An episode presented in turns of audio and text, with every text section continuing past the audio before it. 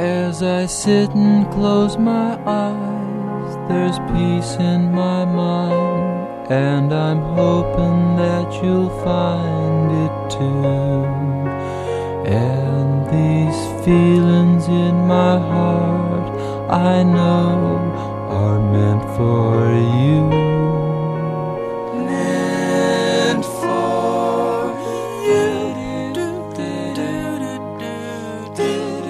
Podcasting.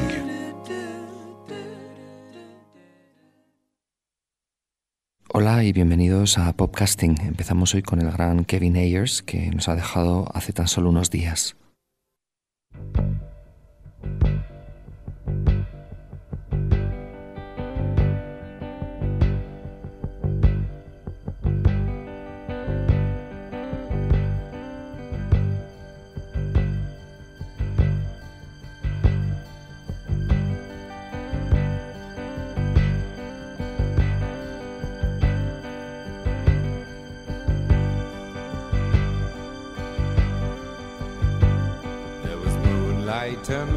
Laughter that danced on the sand. And blood-stained pianos are played without hands. Such a promising music, sweet whispers and dreams.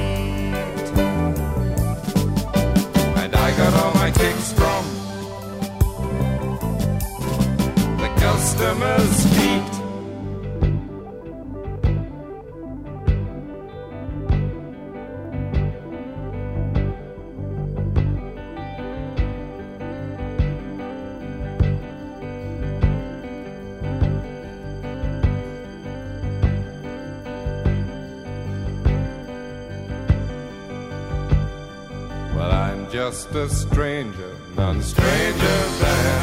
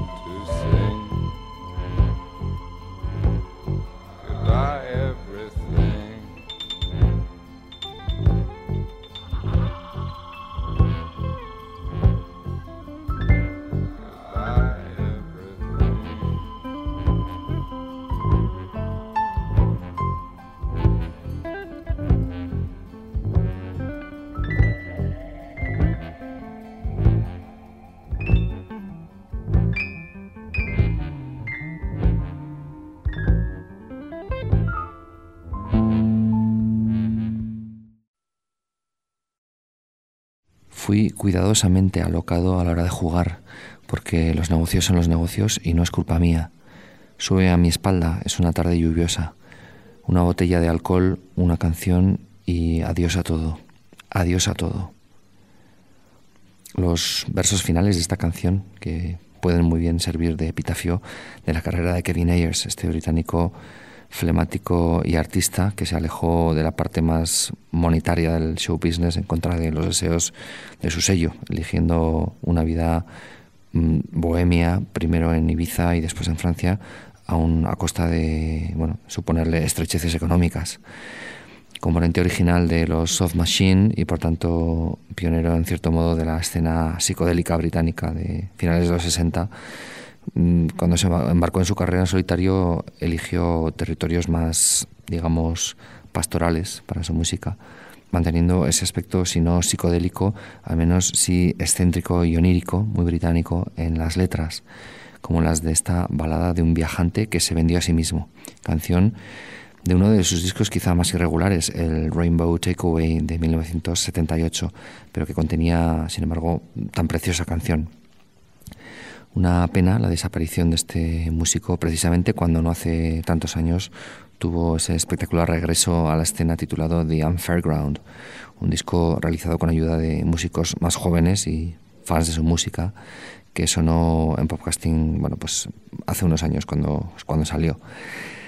Así que por desgracia, pues bueno, no habrá continuación.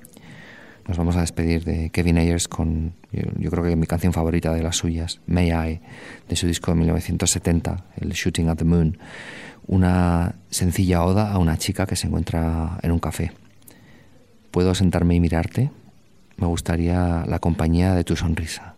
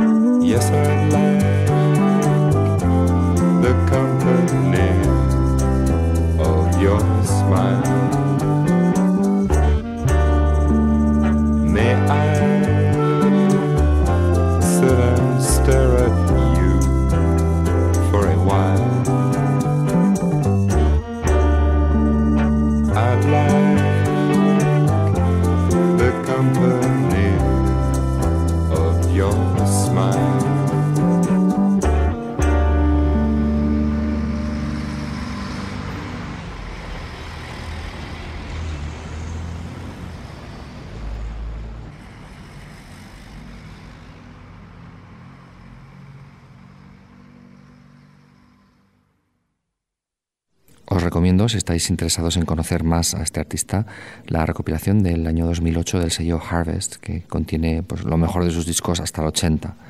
Un CD cuádruple espléndidamente documentado.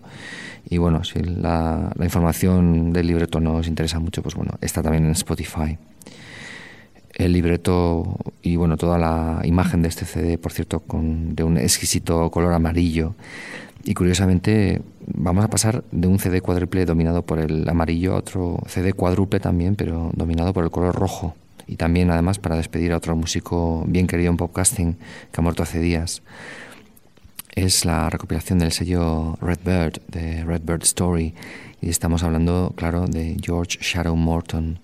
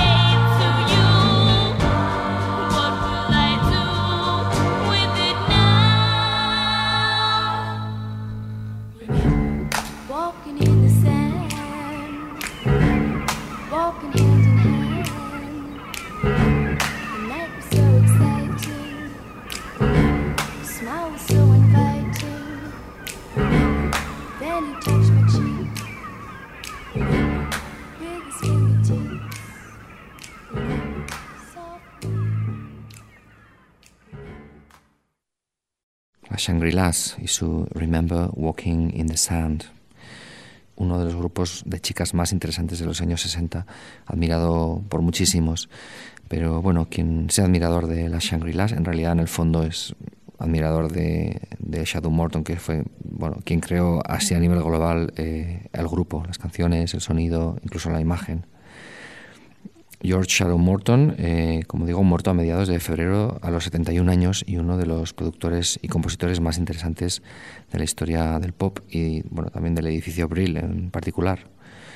Fue además un personaje característico de la mejor picaresca neoyorquina, respaldada, claro, por un innegable talento. Morton había estado en numerosos grupos de doo-wop, de rock and roll, así sin gran éxito. Lo que pasa es que a veces para llegar a hacer grandes cosas hace falta echarle, imaginación y, seguridad en uno mismo y si no, pues Escuchad este extracto que os voy a leer de una entrevista que dio en 1991 en la que cuenta cómo consiguió trabajar para la Redbird grabando los éxitos de las Shangri-Las. Estaba con un amigo mío llamado Jerry que me preguntó, ¿recuerdas aquella chica que tocaba el acordeón y que cantaba, Ellie Greenwich? Y yo dije, sí, ¿qué pasa con ella? Y él dijo, pues que está sacando canciones. Y empezó a hablarme pues de Be My Baby, de esta, de aquella, y me quedé muy sorprendido. Al día siguiente fui al Farmers Market y eché un vistazo a los discos y efectivamente ahí estaba su nombre y el de un tal Jeff Barry a quien no conocía. Así que por probar pues le llamé y bueno, ella me atendió por cortesía y me dijo que me pasase por su oficina en el 1619 de Broadway, el edificio Brill, si es que alguna vez pasaba por allí. Y yo le respondí lo típico, precisamente voy a estar por la zona mañana. Al día siguiente fui a Manhattan y me pasé por su oficina, donde estaba con Jeff Barry. Ella fue cordial y bueno, amable conmigo, pero había cierta tensión. Supongo que era porque ella pertenecía ya a otro mundo, pero bueno, yo no me lo tomé así. Me imaginé que era porque había un extraño en la habitación, pero no yo, sino Jeff Barry, su marido. Él no se portó muy bien, supongo que pasaban como yo docenas de pesados cada semana, pero bueno, no me gustó su actitud. Yo soy de Brooklyn y no me gusta que me traten así. Pero bueno, él estaba siendo él mismo, a fin de cuentas. Cuando por fin se volvió a mí, porque estuvo todo el tiempo dándome la espalda, tocando un poco el piano y tal, supongo que para ponerme un poco en un aprieto me preguntó, ¿a qué te dedicas? Y yo, para no achantarme, le respondí, lo mismo que tú, escribo canciones. Y él dijo, ¿qué tipo de canciones? Y yo dije, éxitos. Y él dijo, pues trae alguna. Salí de la oficina y me quedé como unos 10 segundos pensando y volví a llamar a la puerta. Jeff abrió con una sonrisa, supongo que esperaba que iba a disculparme o a poner alguna excusa para no volver, pero yo le dije, "Mm, perdona, hay algo que todavía no hemos hablado, ¿quieres un éxito lento o rápido? Él se rió y dijo, chaval, tráeme un éxito lento. Así que bueno, simplemente por hacerlo, por hacer la locura de intentarlo, llamé a mi amigo George y bueno, hice esa cosa tan neoyorquina de decirle, escucha, tengo una compañía de discos de Nueva York que quiero oír mi material. Él dijo, ¿qué material? Y yo dije, canciones, mis canciones. Y él dijo, ¿qué canciones? Y yo dije, canciones, tengo cantidad de canciones. ¿En serio? Porque él me veía a diario y no le sonaba para nada lo de las canciones. Entonces le dije, tú conoces a músicos, búscame un cuarteto, bajo, batería, piano y guitarra. Y luego llamé al estudio en el que solía ensayar con mi grupo del instituto, los Marquis, que estaba en Bethpage, al lado de Bloomingdale Road. Y bueno, un tal Joe Mondria había montado un estudio de grabación en su sótano, donde solíamos cantar, y todavía estaba allí mi grabadora de cinta. Así que le dije, Joe, escucha, George me ha conseguido cuatro músicos, tengo un grupo, y un sello de Nueva York quiere oír mi material. Y él dijo, ¿tienes un sello en Nueva York? Y yo le dije, sí, y necesito un estudio. ¿Qué tal el domingo? Vale, dijo. A continuación fui a ver a las Shangri-Las, que tocaban en un club en Queens. Eran desconocidas, pero yo las conocía a través de un amigo. Durante el intermedio les dije, escuchad, tenéis que subiros un poco a las faldas. Con el público de este club no vais a triunfar solo cantando. Tenéis que quitaros los ligueros y tirárselos. Así que lo hicieron y el público se volvió loco. Su hermano, que creo que era su manager entonces, me quería matar, así que me escapé rápido esa noche.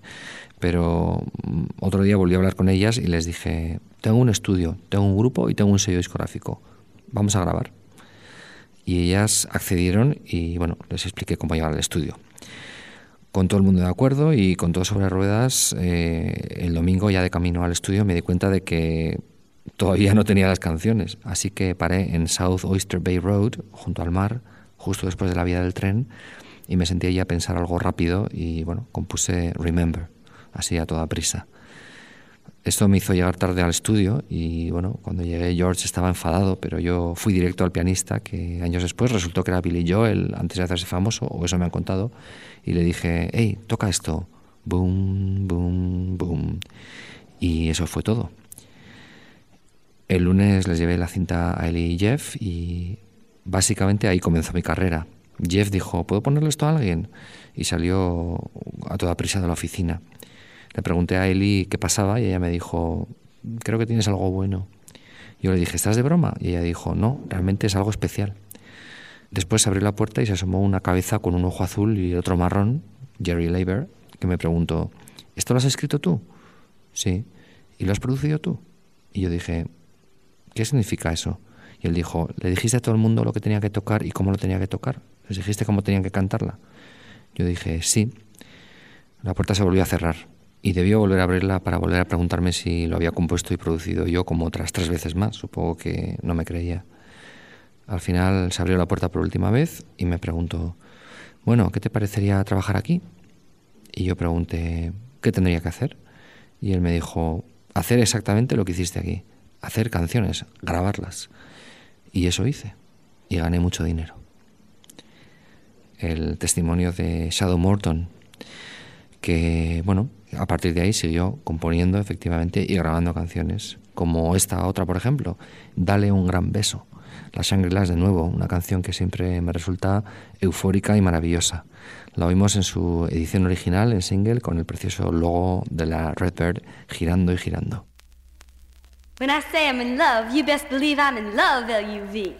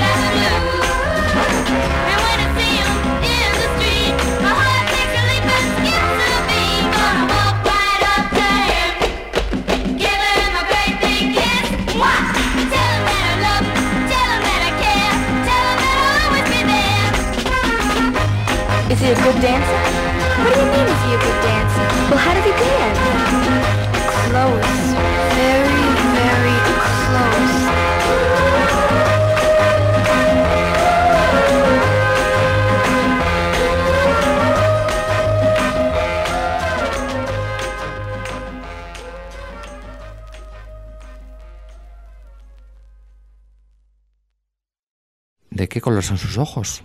No sé, siempre lleva gafas de sol. ¿Es alto? Bueno, miro hacia arriba cuando le miro. Sí, he oído que es malo. Mm, es malo bueno, no es malvado.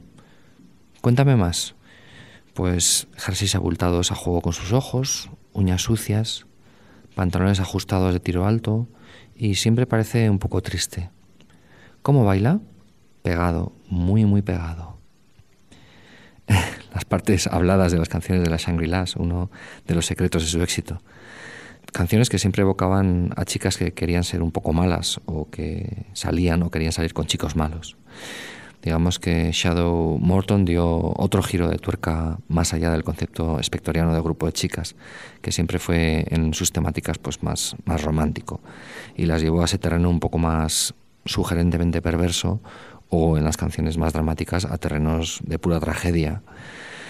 En el plano musical, bueno, también es muy interesante porque los extremos expresionistas de Phil Spector eran tan, pues eso, extremos que para avanzar en el sonido de grupos de chicas yo creo que solo quedaba volverse hacia la contención, es decir, al revés que en, en las letras y apostar por bueno, sobriedad, sofisticación y esa peculiaridad de este productor para hacer las canciones mm, pues con un punto cinematográfico, con efectos sonoros, con percusiones inusuales y por supuesto estos diálogos. Una vez que se acabó la carrera de la Shangri-Las, pues él siguió produciendo discos, produjo a gente como Iron Butterfly, incluso a los New York Dolls, pero bueno, mm, en otra ocasión escucharemos algunas de esas grabaciones. Yo quiero acabar este pequeño homenaje a George Shadow Morton, nombre, por cierto, el de Shadow, otorgado por George Goldner, el cofundador de la Redbird junto a Lieber y Stoller, que le llamaba así, sombra, porque nunca se sabía y era un misterio dónde estaba. Esta canción es una joya bastante especial porque bueno, aparece también en la recopilación de la historia de la Red Bird y es una maqueta que muestra pues un poco el trabajo previo del productor. Con la canción a medio trazar todavía, la melodía ya definida, pero la letra todavía sin empezar, reunía un grupo de músicos en un estudio barato, les explicaba cómo iba la canción y grababa, por ejemplo, esto, que después se convertiría en Dressed in Black de las Shangri-Las, en este caso con la voz de Shadow Morton haciendo la guía.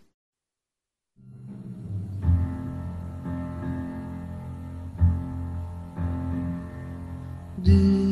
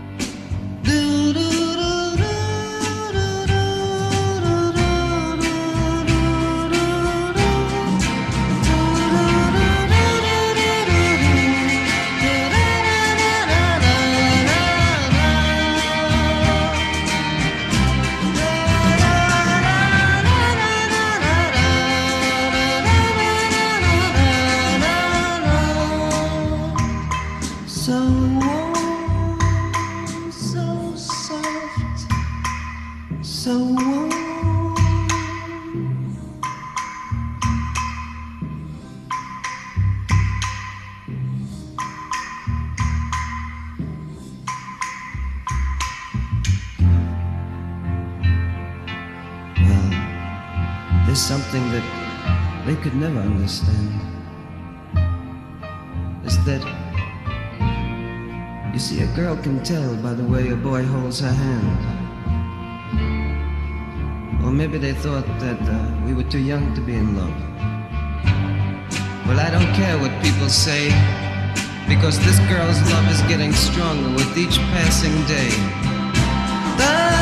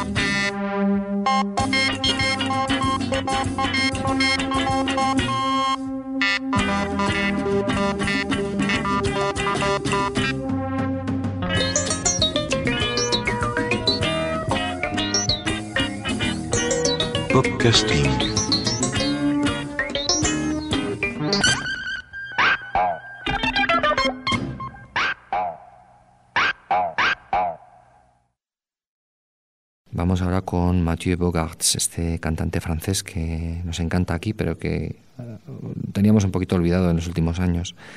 A finales del año pasado publicó su octavo disco, de título Mathieu Bogarts, en el que bueno, he comprobado que mantiene su talento para hacer melodías con encanto envueltas en los arreglos más sutiles y relajados. Se titula Avant que je m'ennuie, antes de que me aburra, una canción que está llena de peticiones sensuales.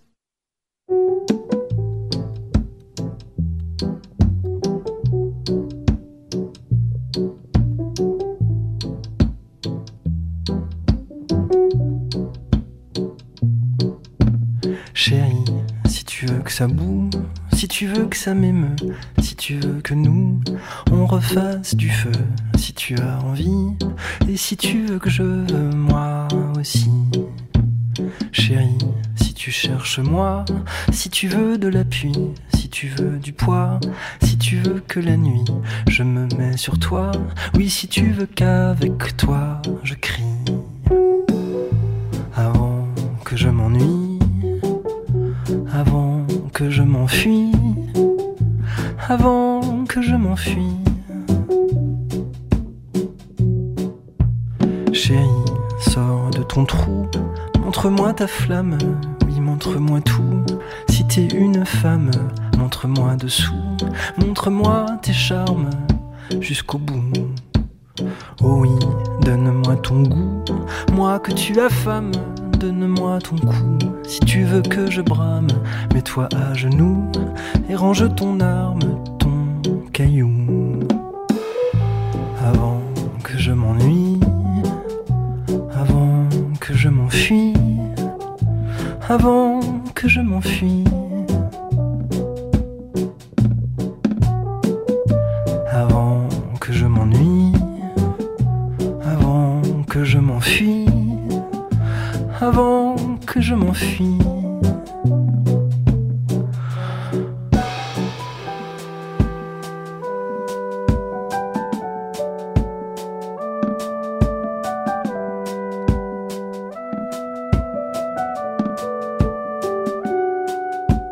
Mais toi, c'est que t'as peur du loup, c'est que t'as peur que je t'aboie, tu as peur à vous, tu crois que le loup c'est moi, tu as peur du coup, tu crois que la proie c'est toi, c'est tout.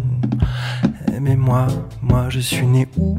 Je suis pas né dans les bois, je suis né dans les choux, juste à côté de toi. Range ton fusil, moi je veux que tu veux toi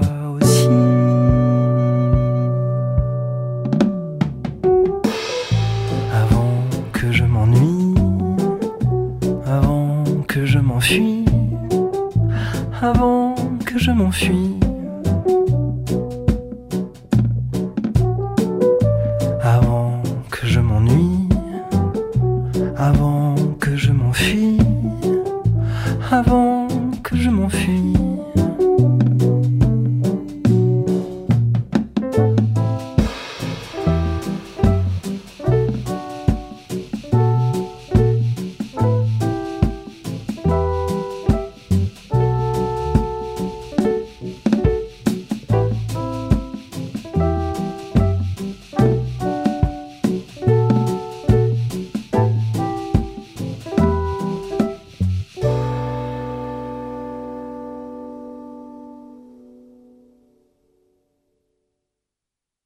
Otra novedad, el grupo Haim con una nueva canción, este trío de hermanas americanas que tanto han excitado nuestras glándulas pop últimamente y que tienen esta canción nueva, Falling, que salió hace, pues, yo creo que un par de semanas. Y si bien el estribillo no está quizá a la altura de sus canciones anteriores, las estrofas son pura ambrosía para los oídos y por tanto vamos a escucharla.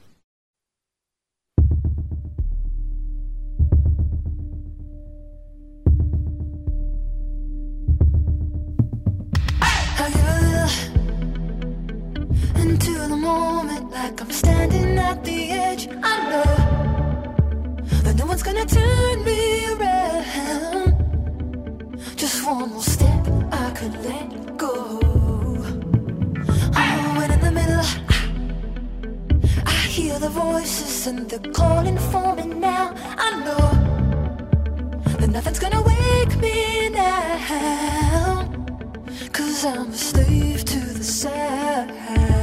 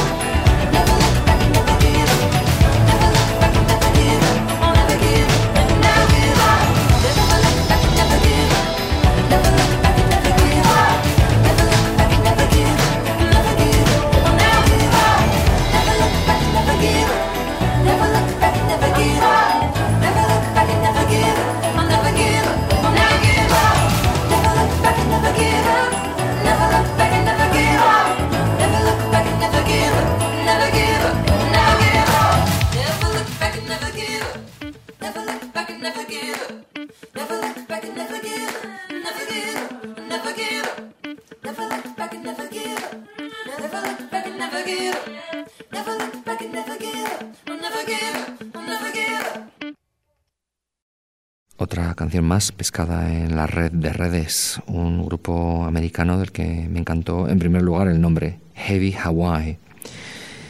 Y encima al escucharlos resultó ser un grupo de sonido hipnagógico con guitarra surf. El resultado suena extraño y, al menos en mi caso, adictivo. La canción se titula Airborne Kawasaki.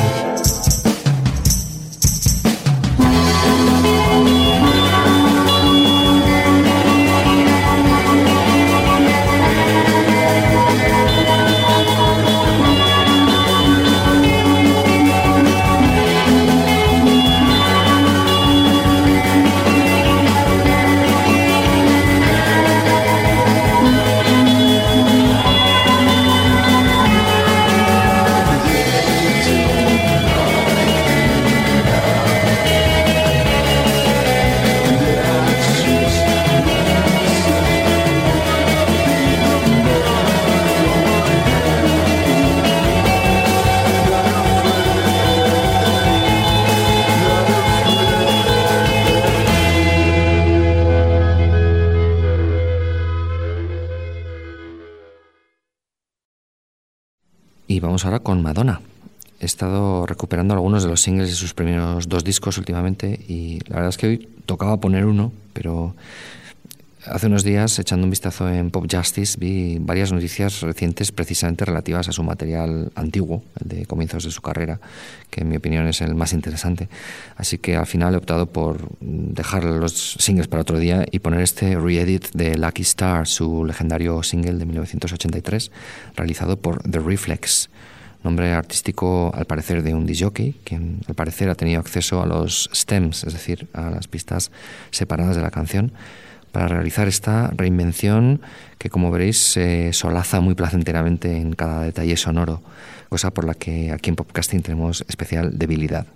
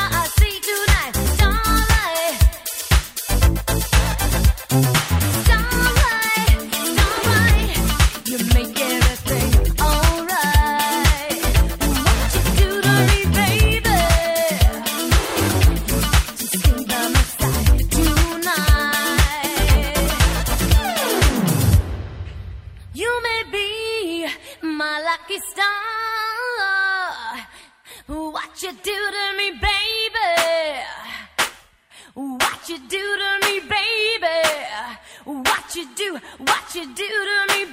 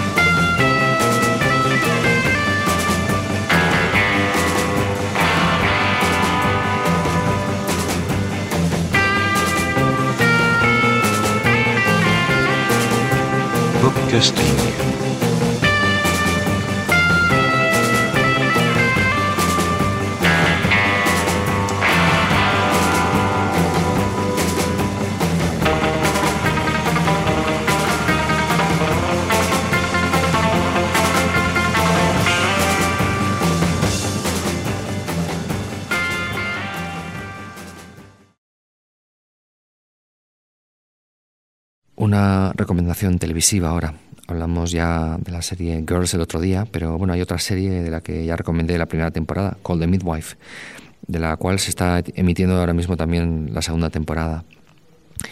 Retrata la historia de un grupo de matronas en la zona del East End londinense en los años 50 y bueno, está exquisitamente ambientada a todos los niveles y el cuidado de los detalles es primoroso. Y bueno, por supuesto las historias y los guiones son muy interesantes. Esa atención al detalle incluye la música, que conforme avanzan los capítulos y las temporadas, pues va incorporando las modas del momento.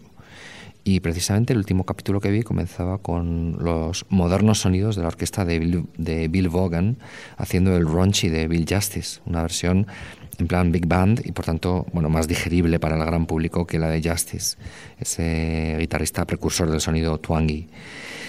Es 1957 en la serie y se ven además en los primeros Teddy Boys en algunas de las escenas, muy interesante.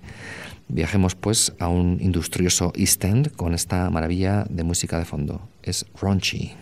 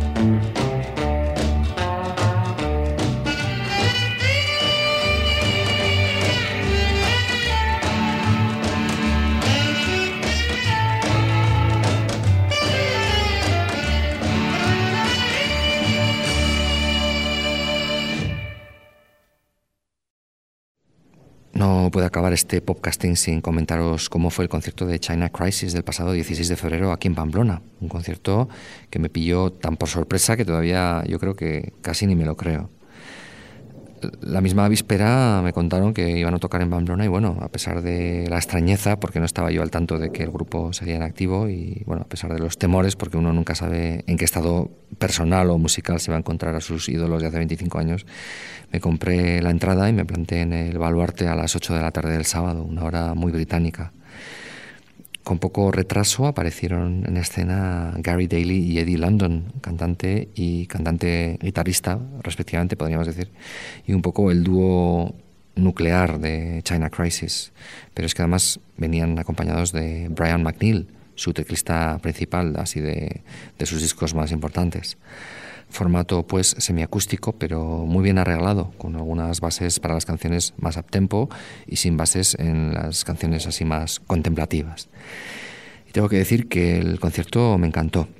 Transcurridas las primeras dos canciones de alguna forma quedó claro que la cosa funcionaba las canciones sonaban preciosas las voces también y en fin no como si el tiempo no hubiese pasado porque aquellos dos chicos son ahora pues eso dos señores pero bueno, creo que la solidez de las canciones y de sus interpretaciones hizo que el concierto fuese mágico.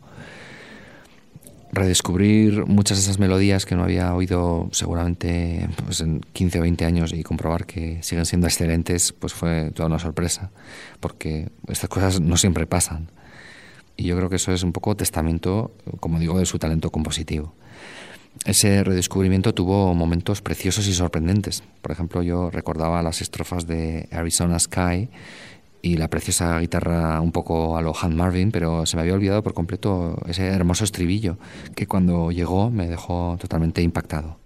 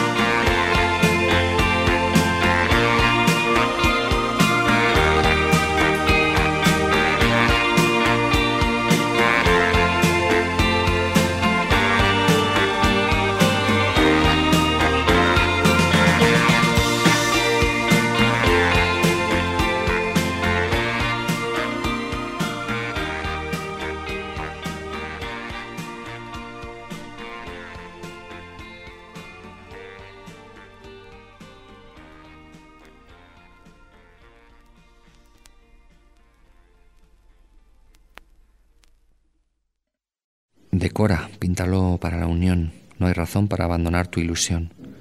Toma posesión de ti mismo confiadamente. No hay razón para abandonar tu ilusión. Un estribillo en el fondo críptico, pero que a mí siempre me sonó a pura filosofía. Esta edición española del Price Paradise que, acabáis, que acaba de sonar, eh, bueno, sonó como un millón de veces en mi habitación en la, a finales de los 80. Primero en una cinta TDK y luego pues en este, este LP. Y forma parte, yo creo, ya de mi ADN musical.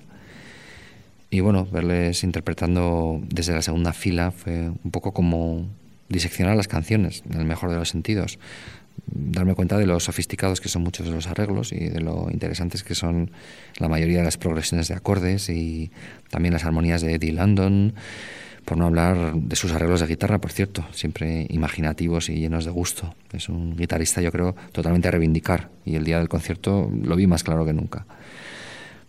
Él se mantuvo en su papel secundario con elegancia y bueno, disfrutando muchísimo de tocar las canciones. Y en cuanto a Gary Daly, eh, su papel de frontman excéntrico, pues también me gustó mucho. Y bueno, interpretaron canciones, eh, cantidad de, de, los clásicos, en poco más de una hora.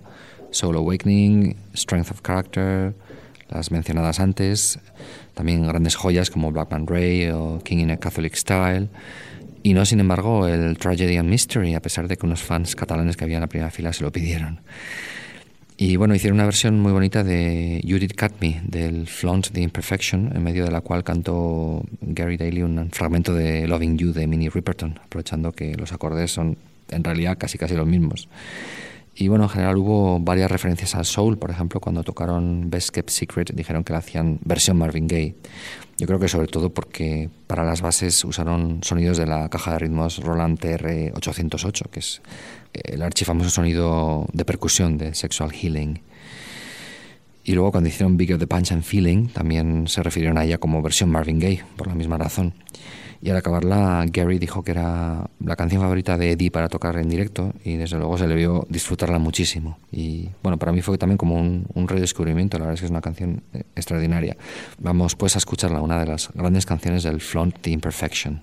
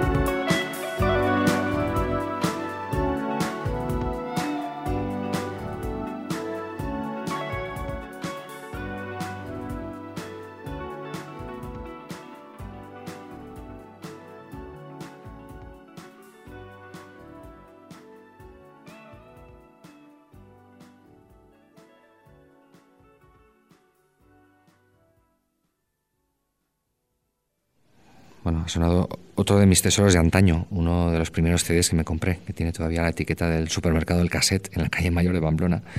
Y bueno, con esa producción además exquisita de Walter Becker, de Steely Dan, muy, muy reconocible. En fin, un precioso concierto que me resintonizó totalmente con este grupo, con lo- los que, como decía, pasé cantidad de ratos hace pues, muchos años. Además, escucharlos en mi propia ciudad creo que ayudó a recrear aquellas sensaciones, o también el hecho de que tocasen a unos cientos de metros de la antigua emisora de los 40, donde tenían lugar las emisiones en las que pinchaban los primeros singles que hoy suyos, los que me, los descubrieron allá por el año 85. En fin, pequeños detalles para mí muy relevantes. El concierto acabó y bueno, a la salida había mm, un puesto con merchandising, con pósters de la gira, con postales con la obra pictórica de Gary Daly y bueno, lo más interesante, un CD de rarezas titulado Fine and Rare China, con una preciosa portada con fotos de ellos en los muy primeros 80, con un look increíble en blanco y negro, camisetas blancas y peinados como de los años 30, 40 y bueno, manipulando así sintetizadores. El disco autoeditado por ellos contiene sus primeras demos del 79 y, y del 80, verdaderos tesoros. Y bueno, también una selección de maquetas posteriores y alguna canción así grabada en, en directo o en ensayos. Vamos a escuchar una de esas primeras maquetas con un sonido muy primitivo, pero ya yo creo con los elementos y sobre todo el encanto de uno de los grupos favoritos de todos los tiempos de podcasting. Es Seven Sports for All.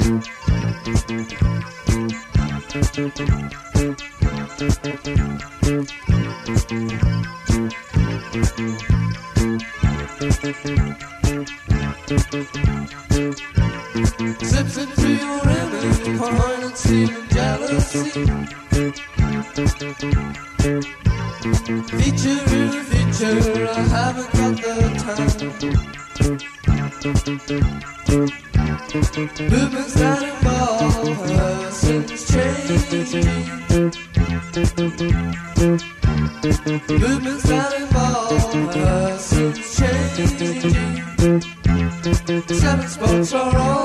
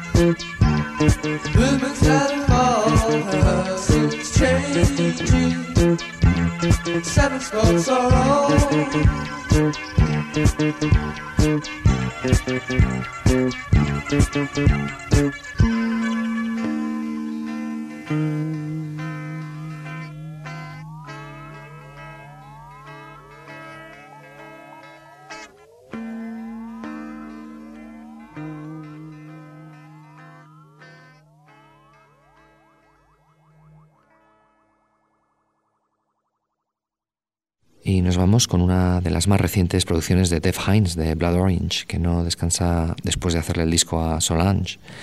La pasada Nochebuena la pasó al parecer con la cantante inglesa Laura Welsh en un estudio donde grabaron esta Unravel, una composición del propio Def Hines que recuerda quizá un poco a Losing You, pero que es otro pedazo de exquisitez pop.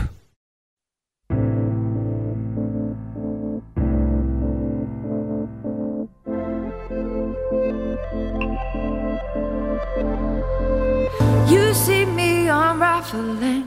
I know the difference this time. You pull me in, pull me out. I'm dissolving.